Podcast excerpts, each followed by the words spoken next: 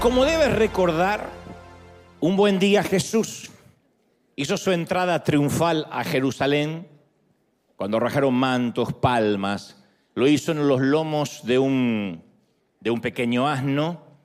Y en su jornada hacia la ciudad dicen que es muy probable que haya pasado Jesús en su desfile por delante del templo de Herodes, por la puerta misma. Es muy probable, porque eh, las calles eran muy, muy escuetas, muy pequeñas.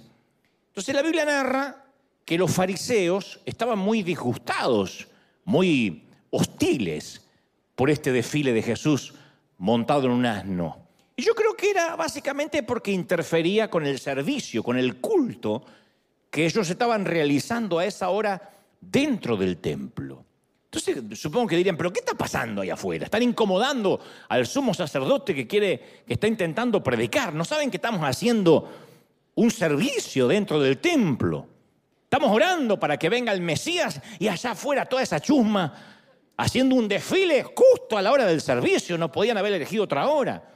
Y sin darse cuenta, se perdieron el desfile del verdadero Mesías. O sea, ellos estaban dentro esperando al Mesías y él estaba en la ciudad y ellos lo ignoraron. El Mesías, qué ironía, ¿no? Pasó junto a la puerta del templo cuando ellos estaban dentro del templo orando por su llegada.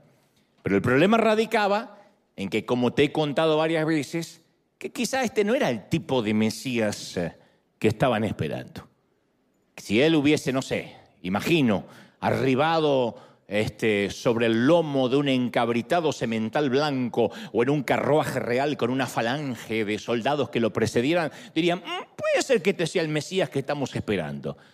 Pero yo estaba más interesados en un Mesías, en un Mesías, en un Salvador que rompiera la esclavitud, el yugo de la esclavitud romana, que un Mesías que terminara con la esclavitud espiritual. Así que este que venía en un burrito no llamó la atención a nadie.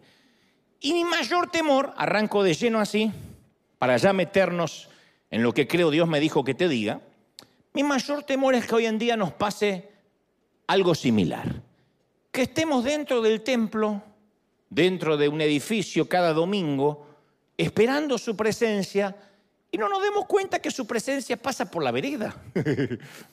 A veces nos olvidamos que Jesús pasó por alto los templos, los edificios, las sinagogas y decidió desfilar con los pobres, con los paganos, con lo que llamamos la chusma. Así que me sigue preocupando a través de los años y cada vez que tengo más años, no mucho, pero más años, este, me sigo preocupando más de que quizás estemos tan ensimismados en nuestros servicios, en nuestras actividades, en como dije hace un par de domingos, en eh, hacer iglesia, que en un momento quizás se nos olvida que somos iglesia. En el afán, insisto, de hacer iglesia nos podemos olvidar que somos iglesia. Dicho esto, yo quiero contarte una historia inquietante que tiene que ver con esta introducción. El libro de Ruth, de nuestras escrituras, comienza ah, su primer capítulo con una familia de cuatro integrantes que empiezan a padecer hambre a causa de una hambruna nacional. La Biblia narra y dice, en el primer capítulo nada más del libro de Ruth, dice que aconteció en el día que gobernaban los jueces que hubo hambre en la tierra. Y un varón de Belén, de Judá, fue a morar a los campos de Moab, él y su mujer y dos hijos suyos. Esta es la familia de Noemí que te decía. Noemí, su esposo y sus dos hijos dejaron su hogar porque había hambre en Belén. Un detalle que no es menor y no quiero que te pierdas es que Belén significa la casa del pan. O sea que empezó a haber hambre en la casa del pan. Eso significa Belén. Y es sorprendente y aún más irónico que ellos abandonaron la casa del pan porque no había pan en la casa. Esto es un detalle que no quiero que nos perdamos. Y es algo que además muchos de los pastores, de los líderes, tardamos en reconocer, y es la única razón por la cual a veces las iglesias no crecen, o por lo cual la gente abandona la iglesia, y es porque sencillamente no hay pan en la casa del pan. El pan en el templo era la prueba de la presencia de Dios. Se llamaba en las escrituras el pan de la proposición, el pan de su presencia. El pan siempre fue históricamente, metafóricamente, el elemento indicador de la presencia divina.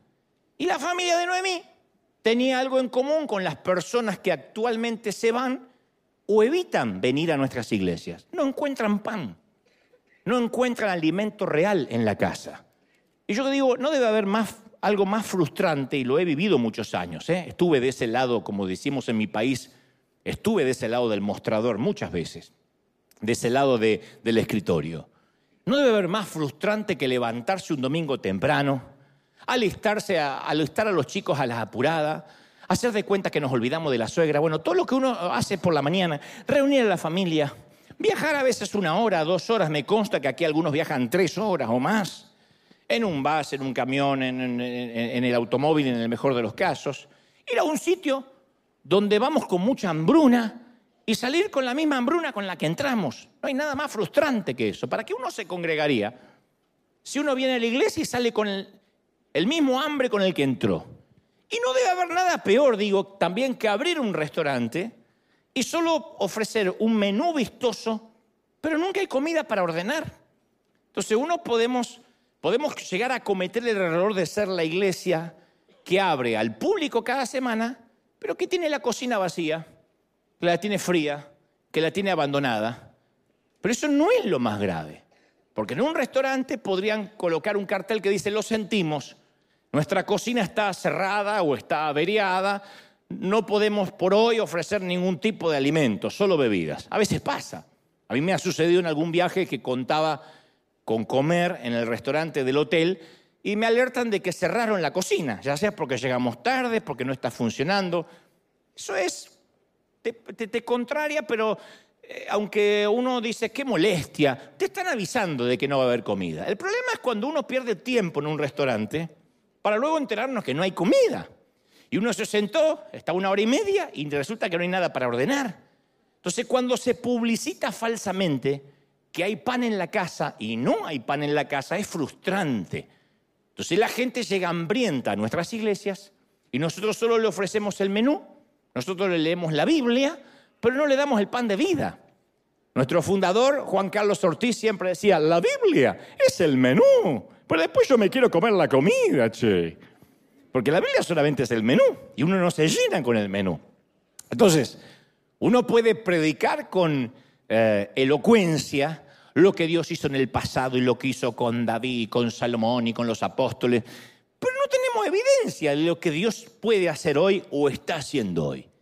Entonces, ¿qué hacemos? Ofrecemos migajas o sobras de alguna comida que alguna vez fue. No sé cómo le llaman en algunos países, pero cuando se recalentaba la comida en casa se le decía, voy a hacer ropa vieja. En casa la ropa vieja era, nunca supimos cuál era la comida original, nunca. Porque siempre había sobra de la sobra de la sobra de la sobra. Y como yo vengo de una generación que todo tenía que durar, mamá decía, hasta que no se coman la sobra de lo que yo cociné hace tres meses y medio, no van a comer algo fresco. Así que comíamos unas cosas espantosas, a veces se movían solas, tenían vida. Era la sobra de la sobra de la sobra.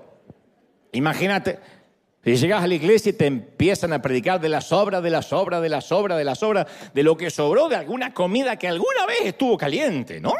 Entonces, de hecho, hacemos esto porque tenemos la tendencia de poner un velo para disimular, de la misma manera que Moisés mantenía un velo sobre su rostro después de que el brillo de la gloria de Dios ya le había desaparecido. Para los que no conocen la historia, Moisés sube al monte, le brilla el rostro, baja con el rostro brilloso, de modo que la gente no lo podía ver. La gloria se le imantó. La esposa diría, qué pena dormir con este hombre, es como dormir con una luciérnaga, porque imagínense, apagaba la luz del velador y seguía iluminando la habitación. Pero él se pone un velo para no molestar. Entonces decía, ¿por qué tiene un velo Moisés? Sí, porque está brillando. Pero en un momento dejó de brillar el rostro. Una mañana se levantó a afeitarse y ya el rostro no le brillaba. Y entonces él Dice Hebreos, no tuvo el valor para decir, miren muchachos, ya me pueden mirar, ya no me brilla el rostro. No, siguió dejándose el velo como diciendo, debajo todavía tengo brillo. Y siento yo que de alguna forma Dios está desnudándonos, quitándonos el último velo de hipocresía, para que se nos note en varias ocasiones que no brillamos como decimos que brillamos. Los líderes religiosos en el tiempo de Jesús no querían que el pueblo se diera cuenta que ya no había gloria detrás del velo. Ellos querían mantener a Dios donde alguna vez Dios estuvo. Y por eso no querían reconocer que ahora Dios estaba desfilando afuera con la chusma montado en un burrito. Ellos querían tener la franquicia de tener a Dios dentro del templo. Lo cual genera otro problema más grave aún. Pero antes de contarte ese problema más grave aún, te voy a contar cómo funciona una vacuna. Bueno, yo sé que lo sabe la mayoría, pero te voy a recordar cómo funciona una vacuna. Cualquier vacuna está hecha con una cantidad pequeña de las mismas bacterias y virus a los que se quiere combatir. Eso es una vacuna. Y este virus atenuado, que se llama antígeno, es lo que provoca una respuesta inmunitaria en nuestro cuerpo. O sea, las vacunas preparan a nuestro cuerpo para combatir las enfermedades, pero las vacunas contienen el mismo germen que se quiere combatir. No sé si todo el mundo lo sabía, a lo mejor sí, y el único burro que se enteró relativamente hace poco fui yo. Pero cuando recibimos una, vacuna, el sistema inmune reconoce esta proteína viral como un agente extraño, algo extraño que entra en el cuerpo, es una proteína viral. Entonces produce inmediatamente una respuesta de anticuerpos y de células citotóxicas, lo cual el cuerpo empieza a practicar para luchar contra esa enfermedad. Le damos una serie de prácticas cuando le ponemos el antígeno para que el cuerpo fabrique anticuerpos, valga la redundancia, que reconocen partes de ese germen. Por eso que cuando nos vacunamos, algunos sufrimos efectos adversos, efectos secundarios, te dicen, durante el día es posible que tenga mareos, quizá tenga algunas líneas de fiebre, uno dice, pero me vine a vacunar o a enfermarme más. Lo que pasa es que la vacuna es el germen y puede causar algún efecto no grave, pero algún efecto adverso. Si después de estar vacunados estamos expuestos a ese virus para el cual nos vacunamos, los anticuerpos generados por la vacuna bloquean la infección y por consecuencia evitan la enfermedad clínica. El proceso a través del cual las vacunas crean inmunidad recibe el nombre de inmunización. Y ese sistema inmune nos permite resistir, insisto, diferentes enfermedades causadas por microorganismos. Por ejemplo, ya no nos contagiamos del sarampión porque nuestro cuerpo recibió 1% de sarampión y por eso nos hizo inmunes. Me mira medio raro, pues ¿me, expliqué? Nos dieron 1% de sarampión. Si uno quiere ser inmune a la suegra, tiene que ponerte 1% de suegra. Ahora, siguiendo esta línea del relato y del pensamiento, imagínate lo que sucede cuando la gente llega a nuestras iglesias y le damos 99% de experiencia humana y 1% de Dios cuando le damos a la gente solo un poquito de Dios. ¿Qué es lo que pasa? Lo vacunamos contra Dios. Al tener 1% de Dios, como cuando nos dieron 1% de sarampión, si uno se encuentra con 100% de Dios, ¿qué te digo 100%? 90% de Dios. ¡Wow! Uno es impactado, pero cuando es 1% de Dios, los hacemos inmunes a su presencia. Pero nosotros solemos decir, venga este domingo que va a sentir el fuego poderoso de Dios. Venga a recibir un milagro de Dios con el fuego. Decimos Dios está en nuestro medio, experimenta el poder, venga y sienta la presencia palpable. Y la gente llega a nuestro restaurante pensando que se va a comer todo eso que ofrecimos en la promoción. Como pasa en nuestros países que ponen una foto de una hamburguesa así que es la señora vaca hecha hamburguesa. Y te dan la muestra gratis de lo que era eso. Uno dice, pero no se parece la foto. Parece que lo que te dan es la nieta de la foto. Así ni la hija llega a ser. Pero uno viene por lo que prometemos. La gente llega por lo que prometemos. Y la gente llega. Estoy hablando del inconverso, el católico practicante. Estoy hablando del judío ortodoxo, que finalmente llega. Y no solo nos ve gritar, nos ve sudar, que nos agarra la chiripiorca, nos ve pidiéndole repetir, dígale que está a su lado, Dios está aquí, dígale que está a su lado, la presencia está en ti, dígale que está a su lado, ahora volteate atrás hermano dile, la presencia está contigo, ahora di conmigo, este es el mes, este es el mes, este es el mes, este es el mes, este es el mes. Este es el mes.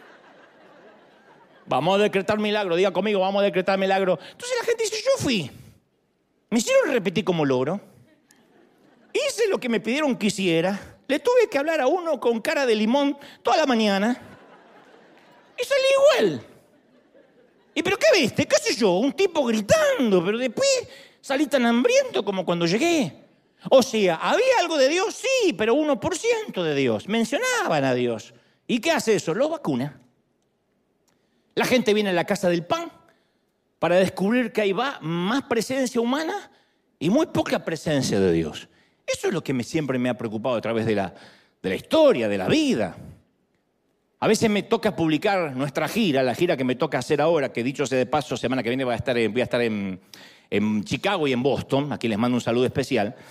Eh, y la gente me dice, veo mucho Dante, se llama presidente, no veo a Dios en el anuncio, no veo a Dios en el cartel. Y ese es el problema, que siempre queremos ver a Dios en el cartel, en el menú, no en los corazones de la gente. Entonces quieren ver a Dios en los versículos que ponemos en las redes sociales, no en nuestra vida privada. Nos controlan a ver si ponemos versículos bíblicos en las redes. No importa si vivimos el versículo o no lo o somos unos demonios andantes. Pero pusimos un versículo, todo lo puedo en Cristo que me fortalece. Después le pegamos hasta el perro, pero ponemos el versículo. Y lo que la gente no comprende es que el cartel o el anuncio no sirve para que coma nadie, no le da de comer a nadie. Si yo abro un restaurante con grandes fotos de comida en la puerta, lo más probable es que el día de la inauguración se me llene de gente. Pero si solo había un cartel y la cocina estaba vacía, no regresan más. Ni a mi restaurante ni a ningún otro que se le parezca. Porque dice, era todo publicidad, era cartel, pero fui y no había comida. Eso es un plan perverso y religioso que vacuna a la gente contra Dios. Entonces no es problema que la gente llegue por Elías. Si es que cuando luego se va, conoció al Dios de Elías. Siempre digo lo mismo. Cuando vamos a invitar a alguien, no hay que decirle, quiero predicarte y contarte el mensaje de salvación y contarte la indisolubilidad de la Trinidad que te redime de la concupiscencia de la carne. No va a entender un cuerno el tipo. Hay que decirle, venite, acompáñame. ¿Qué es? Un show, un servicio, lo que quiera, no importa por lo que venga. Y es probable que algunos digan, voy a ir a conocer a Elías. Lo bueno es que después se llevan al Dios de Elías. El problema real es cuando promovemos al Dios de Elías en los carteles y se van conociendo al Elías de Dios. ¿Me siguen, sí o no? Entonces no sirve de nada poner en el cartel Jesucristo. Como teníamos nosotros cuando recién nos convertimos en el garage de la casa de mi papá, puso un cartel gigantesco que decía Cristo salva, sana y liberta, todos los días menos los lunes. Porque ese día no había culto. Entonces, siempre me acuerdo ese cartel, Cristo salva, sana y liberta todos los días menos los lunes. Entonces, ¿de qué sirve poner Jesucristo en vez de River Arena la experiencia Jesucristo? Si cuando la gente entra acá, solo se encuentra con un hombre y eso es lo que se lleva. Entonces no importa la carnada, ni aquello por lo cual la gente venga, importa a quién se lleven a la hora de irse. Eso es lo importante. ¿Sí o no? Yo digo siempre, voy a decir esto solo una vez, para que lo tuiten. Preferimos que vengan atraídos por un gusano y se lleven un pez, a que venga por un pez y se lleven un gusano. El que tiene oídos que oiga. Pero a veces prometemos un pez y la gente se va con una carnada, es todo. Entonces, ¿de qué sirve poner una gran cruz en la puerta principal del templo o promover a Jesucristo en las redes? Y cuando llegan a la iglesia, llegan aquí, resulta que celebramos el aniversario de bodas del pastor, la presentación de su libro, la graduación de su hijo, oramos porque el perrito del pastor se quebró la pata. Entonces, eh, mucha gente me ha dicho mucho. Estuve durante más de dos años, no aquí con respecto a, a River, pero yo he viajado por muchas, muchos países. He estado en los cinco continentes y Mucha gente me, me ha dicho, he estado por dos años tratando de invitar a la iglesia a mi esposo inconverso, que no quiere saber nada. Y finalmente lo logré llevar después de dos años. Y ese día el pastor decidió no predicar porque celebraba su cumpleaños. Pasaron un PowerPoint de cuando era chiquito, era bebé, cuando tenía pañales, que lo copla, pasta. Y yo tenía a mi marido ahí. Una única oportunidad para que este, para que este marido reciba a Cristo. O el día que logré llevar a mi jefe. Ese, día levantaron cuatro ofrendas seguidas porque tenían que cubrir una deuda el lunes. Mi jefe que me dice siempre, ahí te sacan la plata. Le dije, no, vas a ver que no. Cuatro ofrendas. Y empezó el pastor, alguien tiene mil dólares, alguien tiene diez mil, no se va de acá sin dejar la plata. Entonces, justo cuando llegue mi jefe, ya de por sí, es un espanto ir a comer a un restaurante que después de estar dos horas te das cuenta que no hay nada para ordenar. Ya eso es un espanto. Pero es peor, invitar a alguien venía a comer a tal lado y ese día pasar vergüenza, porque nuestro invitado se va con más hambre de la que entró. Y es por eso que las iglesias dejan de crecer, porque empieza a fallar el famoso boca a boca. ¿Qué es lo que hace crecer un buen restaurante, una buena tienda, el famoso review? Eso es lo que nos hace crecer. No hay publicidad que haga crecer ninguna empresa, ninguna compañía y ninguna congregación que no sea el famoso boca a boca, la promoción que no falla. Tenés que ir, tenés que verlo, tenés que ver, tenés que estar ahí aunque sea. No, pero no, no soy religioso, no, no, no, no, no, no. Esto no es religión, tienes que ir. Yo estuve y eso no falla. Pero cuando no nos animamos a recomendar un sitio, es porque sabemos que a lo mejor, a lo mejor sirven alguna botanita, algún aperitivo y en la mayoría de los casos a lo mejor no se come nada, entonces no queremos correr riesgo. Y si en algo colaboró la pandemia, fue que los hambrientos que están afuera ya no compran todo lo que vendemos. Tenemos que darnos cuenta. Y parte de la culpa la tenemos los pentecostales, porque siempre estamos compitiendo por quién tiene la verdadera franquicia de la presencia de Dios, siempre y apenas percibimos una pequeña gota de la presencia de Dios en nuestro servicio, ya empezamos a publicar. Y, me hago cargo, ¿eh? porque todos hemos hecho esa torpeza. Publicamos frases grandilocuentes, no se imaginan lo que está pasando en medio nuestro. Hay un río de unción aplastante, palpable. No pudimos ni siquiera estar parados, todo el mundo llora. Y a lo mejor la que lloraba era una vieja del reuma, no por otra cosa. Una viejita lloraba diciendo, déjenme sentar que no aguanto más. Por eso lloraba. Y así hasta se producen las divisiones. Porque de repente alguien se lleva a un grupito alegando que ellos tienen ahora el verdadero fuego de Dios, que no es como este fuego. Y así estamos. Y antes de la pandemia, antes del 2020, la gente de afuera no solía creer. Y muchos llegaban expectantes. Y después se daban cuenta que habíamos exagerado, que habíamos manipulado los hechos, que la mayoría solo era promoción, espuma, humo, pero que no había esencia. Entonces cuando falseamos la verdad de la unción de Dios, diciendo que es un río, que es un mar, y cuando los hambrientos llegan, descubrieron que era un poco de música, algunos gritos, unas emociones, dos abuelas con chiripiorca, y ya. Y hemos construido grandes puentes sobre cauces secos. Hemos construido grandes puentes sobre canales secos. Le hemos dicho a la gente, hay pan en la casa, y ellos han venido para darse cuenta que no había la mayoría de las veces comida de verdad. Pero siempre estamos intentando atraer a la gente con gracia barata y un avivamiento sin costo. Y entonces en lugar de convertirlos, ¿qué logramos? Un montón de convencidos que a lo mucho duran un mes. Porque alguien que no tuvo un encuentro real con Dios se convence, por mucho que lo llamemos cinco veces a la semana.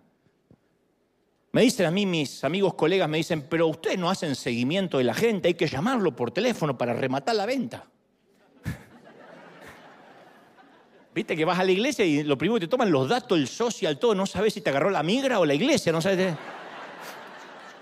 Los datos, los datos, los datos, y, hasta, y a qué hora se lo puede llamar. No, no, no llame, que mi marido no sabe que viene. No, no, a qué hora se lo puede llamar. Y análisis de sangre, materia fecal. Quieren saber todo. La gente reacia a dar eso. Y después lo empezamos a perseguir. ¿Qué pasa? ¿No lo vi el domingo pasado? ¿Qué pasó? ¿Se enfrió? Si uno tuvo un encuentro con Dios, no hay que convencer a nadie. Si a mí me tienen que convencer para que yo vaya a ver un partido de fútbol, lo más probable es que no me guste el fútbol. No me pegó, qué sé yo. O sea, no hay que convencer a un fanático para que vaya a ver a su equipo. No hay que convencer a un fanático para que vaya a ver a su cantante predilecto. Y todo, esto de darle a la gente lo que quiere, es ah, solamente darle un encuentro emocional con el hombre, cuando lo que realmente necesitaban era un reencuentro real con Dios. Entonces, cuando uno se encuentra real con Dios, no hace falta seguir a nadie. El Espíritu Santo se encarga de traer convicción de pecado. Yo puedo hablar a tu intelecto, apenas puedo hacer eso torpemente porque uno se me duerme, pero si estás despierto, pero yo no puedo tocar tu corazón, yo no puedo hacerte llorar, yo no te puedo conmover, no puedo, no puedo generar convicción de pecado. Entonces, mientras que millones de personas afuera de las paredes de nuestras iglesias están a punto de morir de hambre, nosotros seguimos prometiendo un pan que a veces no tenemos. Y ellos quieren alimento y a veces lo que le damos, insisto, es un menú con promesas de que algún día van a comer algo. Ezequiel 47.1 dice, y vi aguas que salían debajo del umbral de la casa del templo. Y yo digo siempre, si el río de Dios no puede fluir desde la iglesia, entonces Dios se verá obligado a desfilar afuera y pasará por la puerta de nuestros templos como ya lo hizo alguna vez montado en un asno. Si nosotros no le damos lugar a la presencia de Dios, Dios no tiene ningún problema estar ahí afuera con lo que nosotros llamamos la chusma y caminar entre los perdidos. Ahora, ¿sabes por qué Noemí y su familia se fueron a buscar comida a Moab, una tierra pagana, una tierra mundana?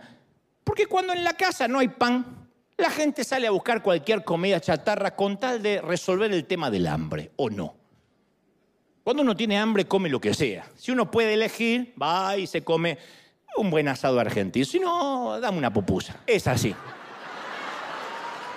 Cuando ustedes prediquen, pongan el ejemplo que quieran. ¿eh?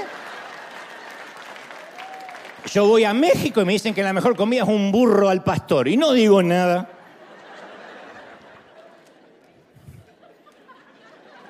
Cuando Belén, la casa del pan, está vacía. La gente se ve forzada a acudir a cualquier otro lugar en busca del pan de vida.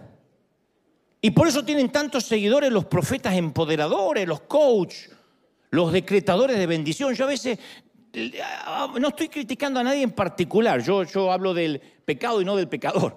Pero a veces uno se encuentra con algunos que digan, no puede ser que haya gente que lo siga hay maltratadores, yo no sé que usted vino, usted se vaya al infierno, basura, Satanás. Hay gente que dice así, pegue, pegue, pegue, pegue. Hay gente que le encanta. No lo entiendo. Otros son tiradores de buena onda, todo está bien. Ah, Hermano, pequé en una orgía, alégrese. Siempre hay uno así. Hay público para todo.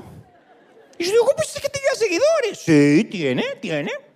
Contra gusto no hay nada escrito. Y si es una arepa de dulce de leche, es así. Contra gusto no hay nada escrito. Cada uno puede hacer lo que quiere. Entonces, durante los últimos años, yo he entrevistado a todo tipo de famosos y todos estaban hambrientos de algo espiritual. No me encontré con ninguno que me diga, no, no, no, no, yo no necesito nada en el espíritu. Aún el que parece más, eh, ah, ¿qué puedo decir? Más banal, más superfluo, estaba necesitado de algo espiritual. Pero la mayoría me contó con dolor que alguna vez concurrieron a alguna de nuestras iglesias y salieron vacunados. Por mencionar solo un ejemplo, uno de ellos, hermano, hermano directo, de quizá el intérprete melódico más famoso de la actualidad, que no voy a decir quién, pero me dijo, dice, a mí me llevaron a una reunión donde el pastor me empujó, me puso la mano acá, si no me caía, me puso la traba para que me caiga, me pegó con el saco, me abrió un ojo acá con, con un botón. La gente estaba en trance. Luego se dedicó a pedir dinero durante más de una hora y yo solo le decía a mi novia, mira, yo no entiendo qué está pasando acá, pero no creo que Dios tenga que ver con esto. Yo me quería ir.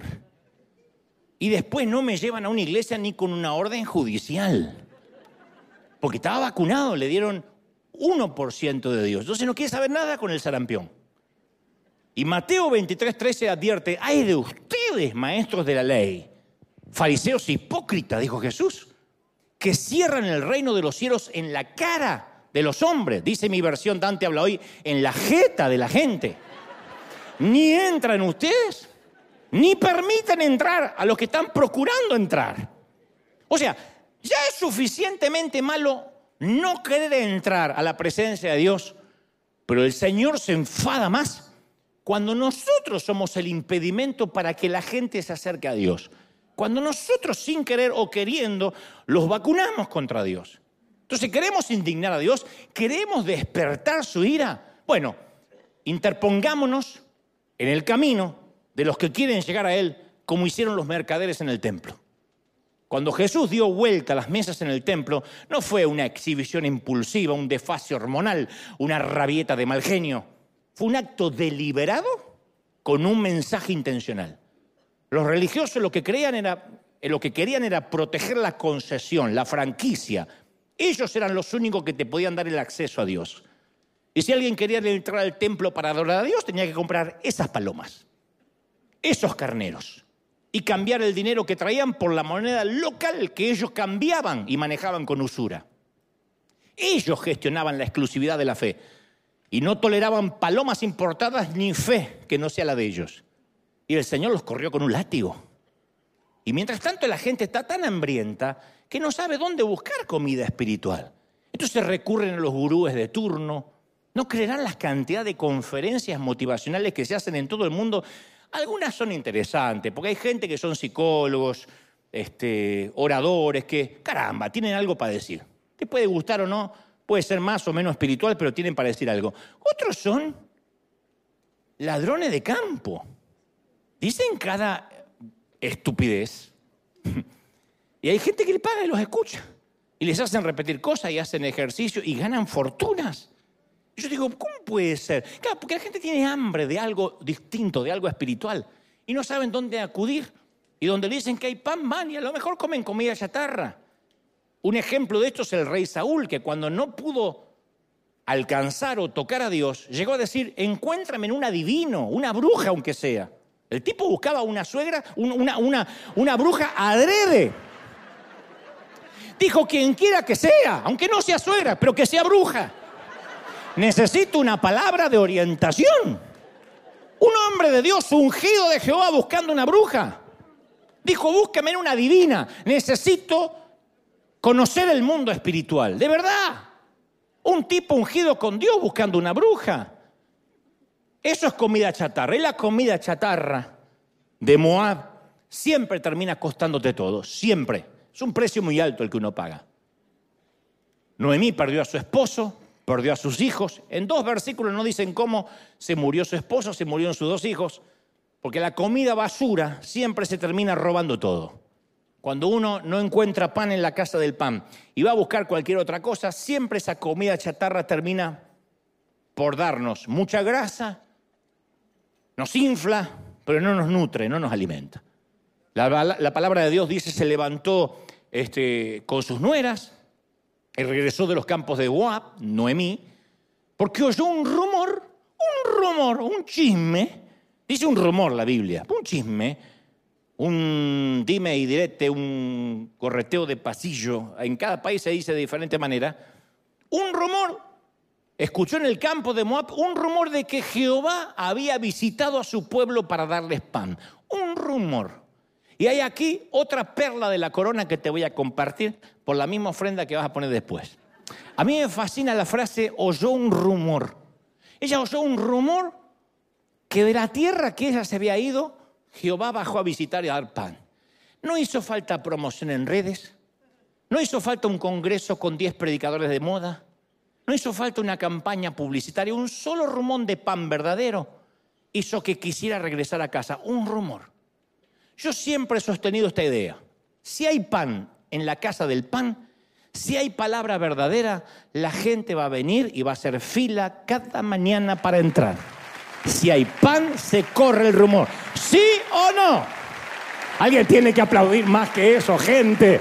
Si hay pan, la gente hace fila. ¿Por qué?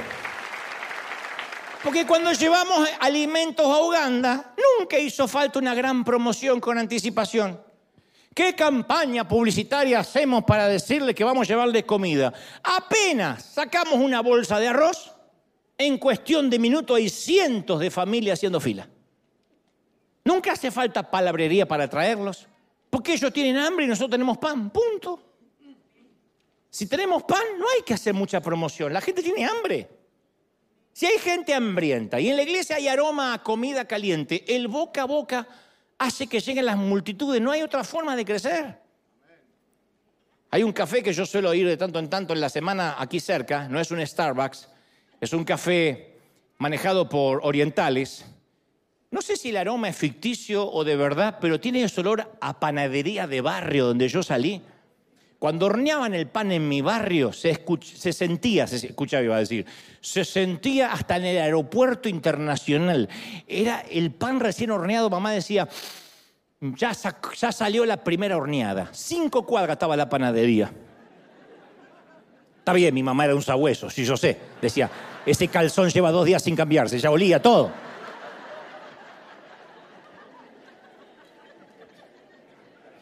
Yo no escuchaba cinco, no sentía cinco cuadras, pero a dos cuadras ya sentía el aroma. Vi el aroma, lo que llamamos en Argentina las facturas, el aroma al pan recién horneado. Era una, delicia. Y cuando no teníamos plata, hacíamos. Y nos íbamos. Vaya y huela a la panadería y vuelva, que hoy no hay nada para desayunar. Nos mandaba a oler. El olor a la comida, no hace falta promoción. Entonces la gente dirá, dice, yo estuve el domingo pasado y no es exageración, no es manipulación, no están vendiendo humo. Realmente fui con hambre y salí satisfecho. Hay palabra de Dios en la casa. Si hay palabra de Dios, el boca a boca funciona. Hay pan en la casa del pan. ¿Sí o no? Ahora, eso no lo logra ni la música, ni el show, ni los invitados, ni las luces. Todo es parte de la presentación de la comida. Si uno no come,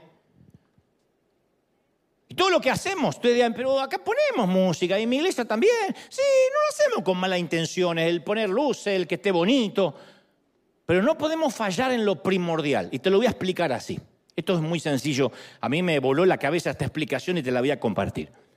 Cuando Jacob tuvo una visión del cielo, no te voy a hacer la historia larga, pero está orando, ahí le cambia su nombre, etc. Él tiene una visión del cielo de una escalera de ángeles que suben y que bajan termina la visión y él levanta un altar de piedras y dice, esto es para que yo recuerde que este lugar no es otra cosa que casa de Dios, puerta del cielo. Y levanta un altar de piedras, un monumento. Ahora, él no estaba poniendo una piedra para recordar exactamente el lugar, sino para recordar lo que le había pasado en ese lugar, que es muy diferente. Nosotros solemos recordar el método en lugar de recordar qué fue lo que pasó en nuestro interior. Por ejemplo, un día cantamos cuán grande es él y pasa Drew acá y canta mi corazón y la gente llora y la chiripior que ahí uno tiembla, cuán grande es él. Yo veo que la gente empieza a llorar y el otro tiembla. Entonces, el próximo servicio yo voy a decir, no, no, no, hay que repetir esta canción, porque va a pasar lo mismo. Y de repente el domingo siguiente pasa, canta la misma canción y no pasa nada. Mi corazón hace uno... Eh", como si fuera un hipopótamo y se va al baño. Pero sí es la misma canción. Entonces a veces repetimos palabras, frases, gritos, gestos y no sucede nada. Porque en vez de marcar o señalizar el hambre de nuestros corazones, estamos señalizando el método. Te voy a poner otro ejemplo más sencillo. Y ahora sí lo vamos a entender completamente. Los pescadores que salen a pescar en alta mar, mar adentro, no los que pescan en muelle, los que salen con un bote y logran dar con una ubicación precisa de un cardumen, de un sitio donde hay buena pesca, siempre marcan el lugar exacto para poder regresar en una futura pesca. El secreto radica que es difícil marcar un lugar que está debajo del agua. Cuando estás en el medio de un lago, ¿cómo marcas el lugar? Usted, aunque coloquen una boya marina, la mayoría de las veces el viento, el agua arrastran a la boya fuera de la posición o una lancha que pasa rápido corta la línea y se perdió la marca. Entonces el punto de pesca se marca con señales permanentes en la tierra que no cambian aunque sople el viento. O sea, encuentras una buena pesca, tienes que mirar hacia el horizonte y no olvidar lo que estás mirando en ese momento en tierra sólida. Aquí una buena pesca. ¿Qué hay en tierra sólida? Bueno, a ver, el bote debe estar posicionado la próxima vez de manera tal que a mi, a mi derecha tenga justo estos tres árboles, especialmente este del medio, que lo tenga acá. Que a mi izquierda justo esté esta roca puntiaguda al frente y adelante ese muelle. Esa es la marca, que nunca se va a mover porque los árboles van a seguir ahí, la roca va a seguir ahí, el muelle va a seguir ahí. Entonces, si alguna vez buscamos la presencia de Dios y damos con ella, la encontramos, sentimos su toque, nunca hay que recordar qué canción estaba cantando, así la canto igual. ¿Qué estaba orando ese día? Ay, estaba con pijama ese día, me voy a poner el pijama de la unción. No funciona así. O qué predicador estaba escuchando, porque cada vez que lo escucho yo siento, no funciona. Porque son señales temporales, es como querer hacer una marca en el agua. Son señales cambiantes, fluctuantes. Hoy Dios te habla por un gran predicador y mañana te habla por un burro, que casi es lo mismo. ¿Qué, entonces, ¿qué es lo que tengo que recordar? Tengo que recordar cuán quebrado estaba ese día que encontré a Dios. Cuán arrepentido estaba, con qué corazón me acerqué a Dios. Esas son las marcas en tierra firme que siempre nos van a permitir una buena pesca. ¿Por qué yo sentí la presencia de Dios hace un año? Ah, porque hace un año justo tuve esa crisis en mi familia y mi acercamiento a Dios no fue mecánico, fue con el corazón quebrado. Esa es la marca que tengo que recordar. El corazón quebrado es lo que atrae a Dios. ¿No? Bueno, ahora imagínate lo que pasa cuando los pastores, en lugar de marcar el hambre de la gente, marcamos el método. Le decimos a la gente, venga a comer, que va a haber un congreso, que viene un profeta, que hay comida. Y la gente no come. Y decimos, qué raro porque hace una semana aquí mismo comimos un montón. Qué raro si el domingo pasado con esta canción toda la gente empezó a llorar, qué raro que cantamos la misma canción esta semana y no pasó nada. Hicimos un llamado al altar y la vez pasada se llenó. ¿Cómo que ahora no pasó nadie? Porque queremos marcar en el agua. La cosa es que cuando Noemí oyó que había nuevamente en Belén comida, se levantó de la aflicción para regresar hasta ahí. Y cuando regresan los que vienen con hambre, siempre regresan acompañados. No lo hacen solos. Noemí regresó acompañada por Ruth, su nuera, que nunca había pisado antes Belén. Yo creo que cuando hay alimento, los que nunca han sido salvos van a comenzar a venir. Esto lo digo para tu esposo, tu esposa en conversa, tus padres, tus hijos, tus parientes, tu jefe. Está llegando un despertar de personas que en su vida habían cruzado la puerta de una iglesia, pero cuando vean que estás comiendo, ese despertar los va a traer. Vendrán a buscar alimento. ¿Tú lo crees de verdad? ¿Sí o no? Vendrán. Mira, yo hace poco vi a una predicadora a la que quiero mucho, pero como yo nunca menciono el nombre, está bien. La vi hacer un video invitando a gente de otras congregaciones diciendo, no saben lo que está ocurriendo en nuestra congregación, el fuego ha venido, e, el fuego no vino para pasar, ha venido a nuestra iglesia para quedarse, tienen que creerme, esto no es algo pasajero, tienen que venir a vivir lo que nosotros estamos viviendo, venga, venga, venga. Y yo decía o meditaba, si fuera cierto, ¿haría falta que lo promocione? Si Dios de verdad se manifestara te aseguro que solo el rumor de los hambrientos correría como un reguero de pólvora. Hay tanto hambre que corre como reguero de pólvora. ¿Tú lo crees, sí o no? De hecho, antes que ella se sentara a hacer un video, ya habría filas y filas de gente hambrienta esperando por ese pan que ella dice que tiene. No tendría ni tiempo de hacer un video.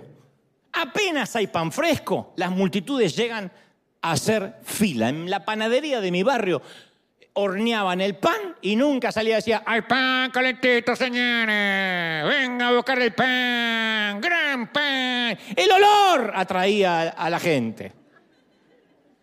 Yo, ahora está, yo sé que alguno está pensando, bueno, Dante, pero también si haces un buen show, buen show, no es show, es show.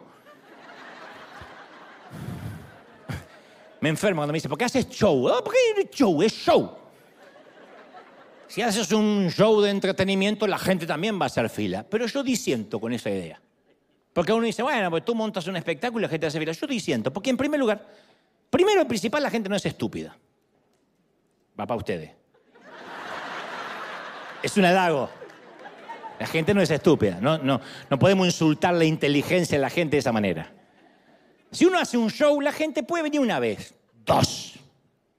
Si nunca comen, si no hay alimento, la gente no regresa. A ver, yo mismo he ido muchas veces a un restaurante elegante diciendo, más sí, voy a este, por única vez voy a comer bien. Porque tenía fama, una gran marca, un branding, una fina atención. Y entré, manteles finísimos, vajilla de lujo, te ponen como 14 cubiertos, que uno dice, ¿por dónde cuerno empiezo? Porque en mi casa el mismo tenedor era para toda la familia, acá teníamos ocho. Camareros uniformados como si fueran soldados luces tenues que uno no sabe lo que te están sirviendo. Alguien tocando el piano, música de fondo. Pero las porciones había que mirarlas con lupa, eran así. Pedí un ojo de bife, era un lunar de bife, era un grano de la vaca, así. Los platos eran microscópicos. Digo, ¿y la comida cuando viene? Esa es la comida, con un azúcar impalpable alrededor, con cositas así, y con perejil, y con cosas. Era para sacarle una foto, pero para comerla dice. Era un maní. Cacahuate. Me terminé, muriendo, me terminé muriendo de hambre. Y aparte tuve que hipotecar un riñón para pagar la cuenta. Dije, ahora vengo, puse el riñón en un tupper y lo llevé con hielo, dije, acá está, páguese, cóbrese una parte. No dudo que el, camarero era simpático, era amable, el chef, no dudo que haya sido un gran showman de la cocina. Me morí de hambre. Terminé comiendo un choripán enfrente. ¿Qué me hizo? Me vacuno. Nunca más regreso. Entonces los que dicen, pero el show también atrae. Nunca regresamos. Donde llegamos con grandes expectativas y nos fuimos con hambre. Nunca. La gente si se sostiene, si la gente además de sostenerse ofrenda, que siempre se digo a los pastores, si la gente no te cierra la mano, porque lo primero que uno hace es cerrar la mano. Yo no quería pagar por ese, ese, ese grano de, vaca, no, no quería pagar por eso. Ni te cuento el postre, porque cuando uno está ahí dice, más, vayamos presos, pidamos postre. Uno dice, ya está, sí, igual no voy a poder pagar. Ni te cuento el postre, que nunca es flan, nunca es queso y dulce, nunca es dulce de guayaba, es frutas del bosque matizadas y granizadas con cola de león y tigre con castor a las nueces. Y dice, tráigame uno para compartir. No. Yo le diría uno para cada uno. Y te traen una cosa así que es un, un pelo de vieja, así, así. Que no sé si hay que mirarlo, peinarlo, chuparlo. Con un moco que se va cayendo allí abajo. 87 dólares. Ahora ustedes dirán, ¿y vas a volver? Ni con una orden judicial. Entonces uno no puede volver y volver y volver a un sitio y sembrar y sembrar a un sitio donde no hay pan, donde uno no come. Primera de Samuel 3:3 dice, y antes que la lámpara de Dios fuese apagada, Jehová llamó a Samuel y él dijo, heme aquí. Entonces, a veces hay que admitir que la lámpara está débil. Es cierto que todavía alumbra, pero a veces miramos nuestra llamita vacilante que arroja una escasa luz y decimos, estamos viviendo un avivamiento, vengan a ver el fuego de Dios que nos está quemando. Y la gente llega y nos ve que estamos jugando a la iglesia. Y quizás sea una llamita, que la vemos los que estamos cerca, pero los que están lejos no la ven. Entonces, ¿quién irá por los perdidos que nunca ven nuestros canales religiosos, no consumen nuestras maratónicas para juntar dinero, no escuchan nuestros discos? Necesitamos que la gloria de Dios brille lo suficiente para que sea vista a la distancia, para que digan, hay pan, hay aroma a pan. En River hay aroma a pan, ¿sí o no? En otras palabras, es tiempo que la lámpara de Dios salga de nuestras paredes e ilumine la ciudad, ¿sí o no? Hace un tiempo un pastor muy amigo me confesó que su congregación no crecía y que estaba considerando irse de la ciudad. Y me dice, la gente es muy dura, no sé cómo es la gente que te tocó a vos, pero a mí me tocó como si fuera una lotería. Digo, toda la gente es complicada. ¿Por qué? Porque digo, porque vos sos complicado, yo soy complicado. Trabajamos con un organismo vivo, que gente. Pero él culpaba al poco compromiso de los líderes, la gente que no sembraba. Y dice, y cualquier excusa es, eh, cualquiera cosa es excusa para faltar un domingo. Entonces yo le dije, ¿vos me estás preguntando esto para que yo te aliente o estás listo para la verdad? Y me dijo, no, no, no, si te estoy contando esto, quiero que sea lo que sea, me digas la verdad, decime lo que pensás. Entonces le tiré sin anestesia. Ya tengo de por sí síndrome de Asperger, no manejo mucho las sutilezas. Acá me cuido mucho, pero yo en la vida real no manejo mucha sutileza. No soy grosero, pero no soy sutil. Entonces, le dije, ¿hay comida en tu casa? Digo, en la iglesia, donde predicas, siempre hay palabra fresca de Dios. O te pasas la semana desenfocado, ocupado en otras distracciones y cuando llega el domingo refritas un pequeño par de frases motivacionales y los envías de regreso a casa sin comer. Entonces titubeó y me dijo, bueno, a veces si no tengo tiempo a hacer un mensaje, ese día hacemos una linda administración. Oramos por la gente, pasan al frente y le gusta a la gente. ¿eh? Entrego alguna palabra profética. Sí, pero ese día no cocinás. Digo, ese día no hay pan, le servís una, picadita, una botana y lo dejás sin comer nada sólido. O sea, a dos, a tres le profetizáis y a los demás. No, no, pero les gusta a la gente. Sí, pero le preguntaste a los demás, los que no comen, los que miran cómo le profetizaste al, otro. Viste que a veces uno va a, a esa iglesia donde le profetizan a este, al otro, y dice, una para mí, una para mí, y nada. Aunque sea te vas a morir, algo quiere que te digan. Y mientras que yo iba hablando con este, supe que estaba por perder otro amigo. Pero la charla se logró mantener, porque yo nunca adjetivo, yo nunca soslayo una discriminación. Entonces, sí, se mantuvo. Me terminó confesando que en ocasiones no tenía ánimo para predicar. Y dice, cuando no tengo ánimo, a veces domingo, el mismo domingo a la mañana le pido a alguien que predique, eh, a veces mi esposa, a veces otro líder. Le digo, pero ni te preocupas qué va a comer la gente ese día. Y ahí me confesó de que a veces se deprimía, que prefería salir de viaje, para, despejarse un poco la cabeza. Y ahí entendí por qué el liderazgo ni siquiera estaba comprometido y que la congregación no crecía. Y le dije, mira, yo lo voy a decirte esto. Si vas a abrir las puertas el próximo domingo, asegúrate que haya pan o no van a regresar nunca más. Cada domingo es la última oportunidad que tienes para alguien. Cada servicio es una bala de plata para alguien que va a asistir un solo día invitado por alguien más que confía en que su pastor se asegure de que ese día va a haber pan en la casa del pan. No te pueden mandar un memorándum. Miren que hoy llevo a mi esposo en converso después de 10 años de invitarlo. No la friegue, pastor. Mire que hoy lo estoy llevando. No te pueden mandar. Cada día es una bala de plata. Entonces tienes que honrar a aquel que vino con hambre, como honrar a aquel que invitó a alguien con hambre ese día a comer. Porque si no se va a correr la voz de que tenés las mesas vacías que tu cocina está cerrada o que cocina cualquiera. Entonces, si yo voy a un restaurante de comida italiana y ese día, no, no tenía ganas el chef de cocinar. Así que le mandó a este que haga unos taquitos. Cuando prediquen, pongan el ejemplo que quieran, yo pongo este ejemplo.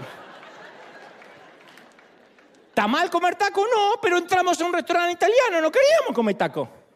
Como si entro a un restaurante mexicano, no quiero que me sirvan ravioles. Sencillo. Y esto no pasa a nivel iglesia, pasa a nivel personal. Una y otra vez nos preguntamos, ¿por qué yo no puedo ganar a mis amigos para el Señor? ¿Por qué los miembros de mi familia no se interesan en mi Dios? ¿Por qué mis compañeros de trabajo no vienen a la iglesia? Y la respuesta no te va a gustar. Pero te voy a preguntar lo mismo que mi amigo. ¿Querés que esté aliente o está listo para la verdad? Pues yo te puedo dar una palabra de aliento. Dígale que está a su lado, ese amigo ya va a venir pronto. Yo te puedo decir eso. Insultarte la inteligencia. Pero te voy a decir la verdad. La razón por las cuales los, las quienes te rodean no están interesados en conocer a Dios es probable que no vean suficiente presencia de Dios en tu vida. O sea, sí ven algo de Dios en ti. Notan que no tomas mucho.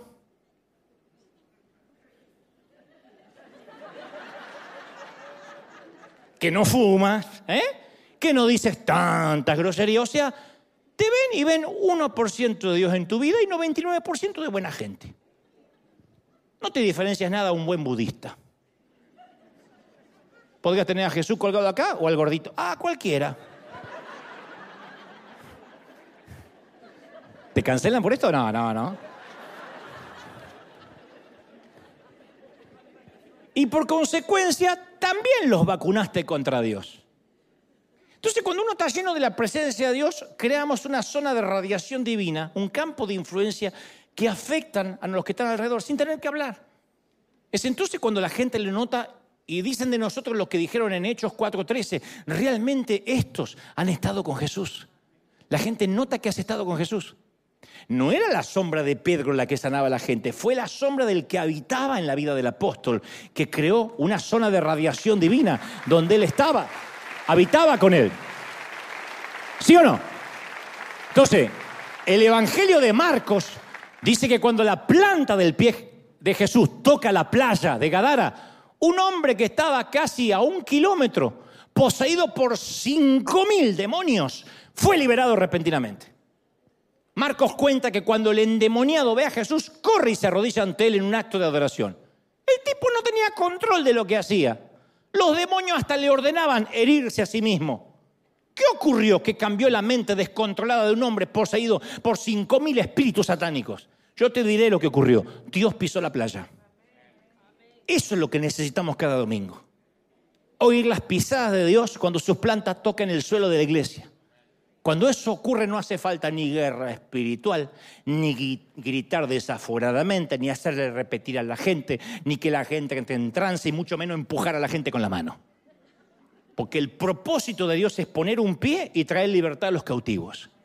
Y te digo esto con cada onza de fe que hay en mi ser. Si Dios realmente manifiesta su presencia, si tan solo pone solo un pie en la playa de nuestra vida, todo el mundo cae de rodillas, incluyendo a los demonios. Todo el mundo cae de rodillas. ¿Sí o no? Todo. Los demonios, la ansiedad que te atormenta. Pero para que eso ocurra, tenemos que hacer un cambio. Tenemos que ser a priori dejar de ser solicitadores de bendiciones, pedidores de dones, porque a veces somos el club bendíceme. Y eso fue lo que los israelitas hicieron después de haber desechado el rostro de Dios.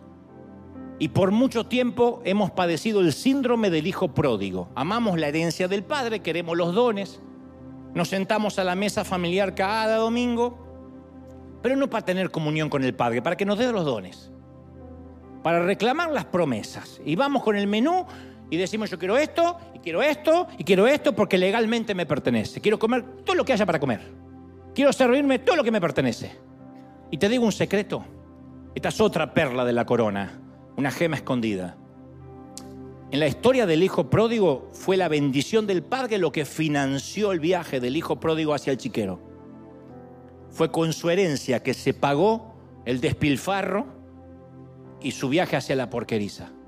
Y a veces utilizamos las mismas bendiciones de Dios para financiar nuestro viaje de alejamiento del Señor.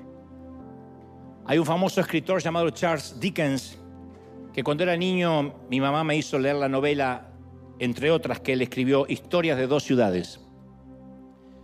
Y hay un inicio de la novela que dice, era el mejor de los tiempos y el peor de los tiempos.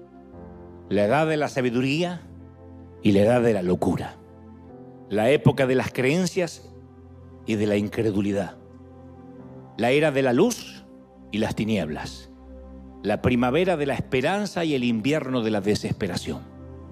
Todo lo poseíamos, pero nada teníamos. Íbamos directamente al cielo y nos extraviábamos en el camino opuesto. Y esta prosa de Dickens creo que grafica lo que nos sucede hoy tenemos millones de prédicas de los mejores predicadores del mundo en Internet que nuestros abuelos jamás pudieron acceder. Tenemos acceso a todos los libros de devocionales que querramos, que antes ir a una librería y encontrar un libro cristiano hace, ¿qué digo?, 30 años atrás era una utopía. Tenemos la mejor música de adoración ahí en la red, la que querramos. Y a veces estamos más desconectados de Dios como jamás ninguna otra generación antes que la nuestra lo estuvo.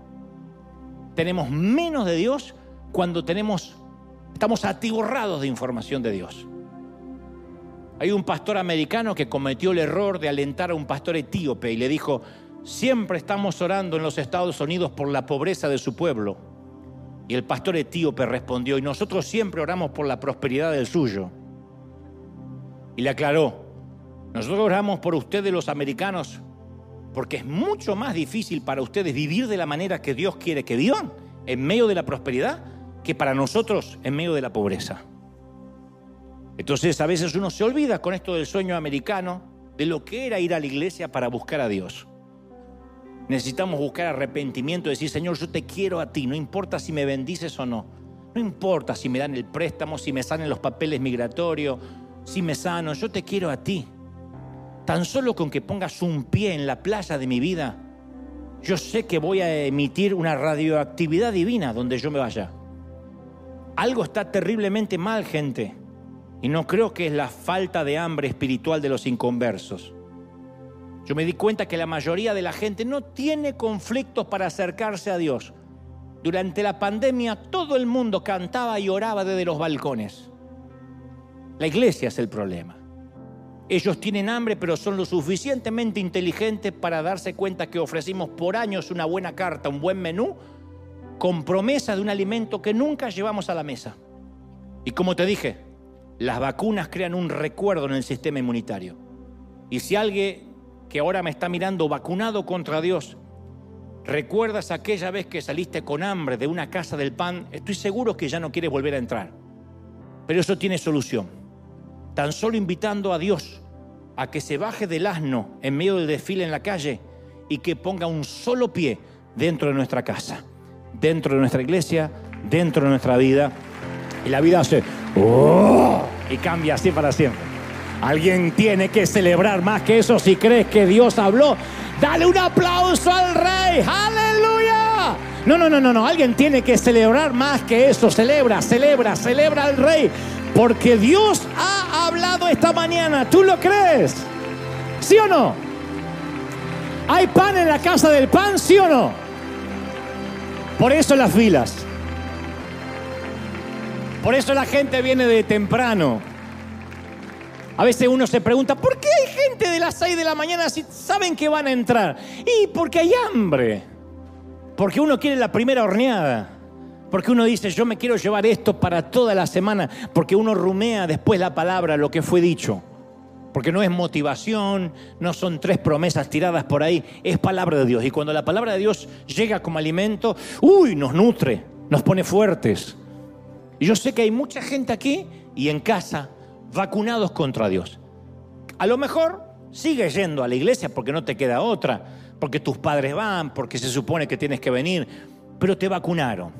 O el legalismo te hirió, o alguien te discriminó, o dijo que si no cambiabas inmediatamente de elección sexual te olvidaras de entrar a la iglesia, o te dijo que si no te vestías de manera decorosamente, o si no dejabas aquel vicio, o si no te arreglabas con tu esposo, o si dejabas de ser una madre soltera, cosas que te estigmatizaron más de lo que la vida te estigmatizó.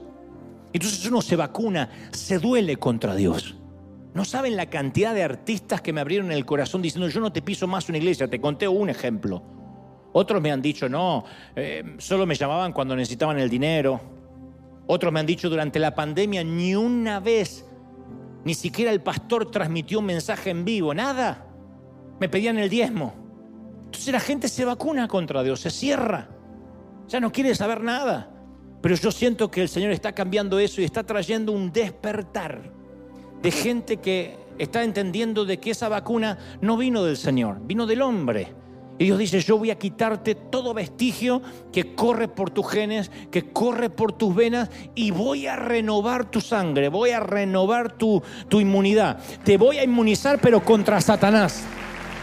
Te voy a inmunizar contra el enemigo. ¿Tú lo crees de verdad, sí o no? Alguien tiene que celebrar, ¿lo crees? Entonces vamos a tomar un tiempo hoy por decir, Señor, yo me arrepiento de todos mis pecados aunque seas cristiano de años. Pero quiero confesar mis pecados, quiero decirte, Señor, no te he buscado y quiero pan, quiero tu alimento. Si puedes levantar tus manos al cielo, levántalas conmigo y dile, Señor, yo necesito tu alimento ahora. Yo necesito que mi hambre se vaya para siempre. Pon un pie en la playa de mi vida. Tan solo un pie en la playa de mi vida. Uy, todos orando. Dile, Señor, pon un pie en la playa de mi vida, cambia, cambia mi vida. Yo siento que hay una radioactividad divina, está ahora invadiendo, te estás quedando radioactivo de su presencia. Y no va a ser a través de gritos ni por imposición de manos. Eso va a ser solamente porque el Espíritu Santo sella esta palabra.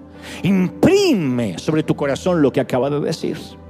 Y esa radioactividad va a cambiar hasta tu mirada, tu forma de hablar, tu manera de articular las frases, tu manera de pararte. Te va a bendecir el Señor. Dice el Señor, yo traigo sobre ti una nueva esperanza, una nueva unción, algo que no estaba antes. Presencia del Espíritu sopla. Sopla ahora, sopla del norte, del sur, del este, del oeste. Un viento de otra parte venga sobre la congregación. Los que están mirando en casa desde cualquier parte del mundo. El Señor me está mostrando y diciendo, viene un despertar, pero va a haber un cambio de la raíz, de las plataformas, de los stage, de los altares o como quieran llamarlo. Va a haber un cambio. Tiene que haber un cambio de paradigma. Habrá pan en la casa del pan. Dios no enviará a sus hijos a donde van a pasar hambre. No enviará a los suyos donde van a pasar hambre. El Señor agregará a los que van de ser salvos, pero para eso tiene que haber pan en la casa del pan. Palabra siempre de Dios. Y si no hay palabra, la gente no come. Y si no come, es famélica. Y si hay hambruna y si hay raquitismo espiritual, no podrá crecer. Dios dice, recibe ahora, recibe ahora, recibe. Levante las manos y comiencen a beber. Diga, Señor, yo siento esta palabra sobre mi vida, mi cuerpo, mi mente, mi alma, mi espíritu. A los que están recibiendo a Jesucristo en el corazón ahora en casa, recibiendo perdón de pecados Di Espíritu Santo, entra a mi vida, cambia, transfórmame. Vamos, levante las manos los que tengan el bautismo del Espíritu, intercedan como conviene ahora. Hay pan, hay pan, hay pan en la casa del pan, dice el Señor. Y ese pan viene, es el pan de la proposición, el pan de su presencia, el pan del rostro de Dios. Uy, Padre, estás llevando a River a una nueva dimensión, a un nuevo propósito. Lo creo.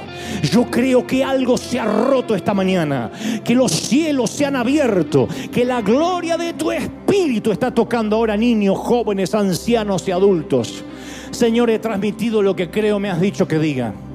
No he omitido, no he quitado una sola frase lo que creo es tu revelación.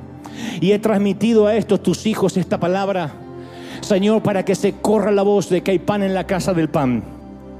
A los pastores amigos, a las congregaciones que escuchan, Dios sabe con qué amor he predicado esta mañana. No es mi ánimo condenar ni exhortar, solamente decir, ¿estás listo para la verdad? Mi querido consiervo, Dios te llama a preparar pan, a hornear pan, a tener palabra. De otro modo la gente irá buscando por diferentes sitios, en el peor de los casos adivinos, brujos, en el mejor de los casos otras iglesias que brindan entretenimiento. Más el Señor me dice que te diga, es tu responsabilidad, dale vosotros de comer, dale vosotros de comer, reciban, reciban, recibe, dale vosotros de comer. Padre, recibimos esta palabra, síllala en nuestros corazones, oramos para que tu gloria haga lo que yo no puedo hacer. He hablado torpemente a la mente, pero tú has hablado al corazón. Niños, jóvenes, ancianos y adultos. Yo bendigo a esta gente. Declaro bendición para octubre, noviembre y diciembre. Declaramos que el último trimestre del año será de cielos abiertos, de pan que cae del cielo, de comida que alimenta el alma, el corazón y el espíritu. Declaro bendición en el cuerpo, en el alma y en el espíritu. Amén y amén. Seas bendito de Jehová Seas bendecido, gente. ¿Hay pan en la casa del pan, sí o no? Que Dios te bendiga, buen provecho, gente. Que Dios te bendiga. Y ahora sí, alimentar la carne también. Comen algo rico. Dios te bendiga. Hasta el domingo que viene. Chao. Bendecido a la gente del otro lado.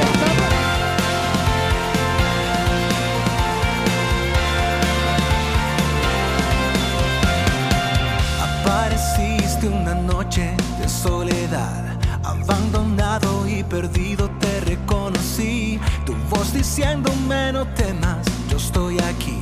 El Padre me envió por ti y me curaste las heridas, me sanaste mi Jesús. Todas mis cargas las dejaste allí en la cruz. Algo tan grande no lo puedo comprender. Oigo tu dulce voz diciéndome una y otra vez, oh, oh,